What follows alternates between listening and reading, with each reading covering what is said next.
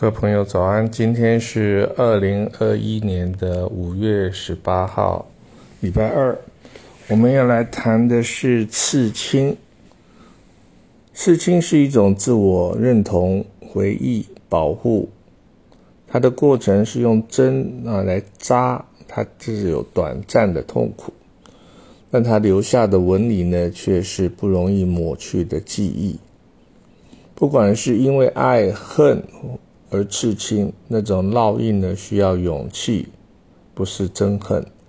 而原住民呢，他们有一个情面啊的过程，他这个图呃，就是烙印上去在额头上的，那是一种民族的图腾、阶级的象征。而恋爱中的人呢，会去纹身呢，是一种啊忠诚啊的象征。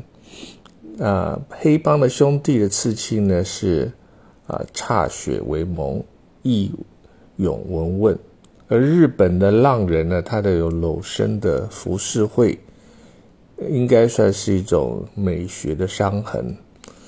那早期中国有越王勾践呢，为复国而剪发纹身。那岳飞上呢，他的背呢有妈妈呢，母亲呢。刻了四个字啊，“精忠报国”，那是一种叮咛的学问。第一次世界大战呢以后啊，有许多的女人失去了呃爱人跟她的丈夫啊，她们开始在身上呃纹刺小鸟、蝴蝶以及红玫瑰，来纪念消失的情人呢。那当代呢，足球明星贝克汉呢？也曾经在自己的左手背上刻了印度文呢。那当然，那个叫做 Victoria 啊，是表示对自己呢啊老婆的爱慕的一种见证啊。那现在呢，当然是还是有刺青啊。那这个都是在某种啊，每个人有每每个人的不一样的特殊的心理状态。为求心灵的沉静与平衡呢，有了刺青。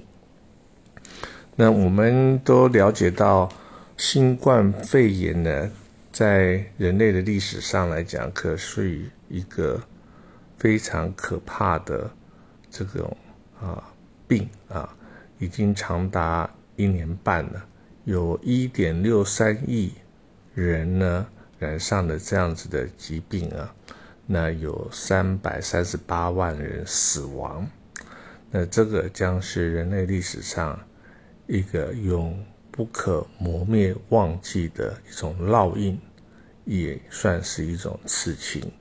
也希望我们每个人呢，以最高的国民素质呢，约束自己的言行啊，特别就待在家里，那。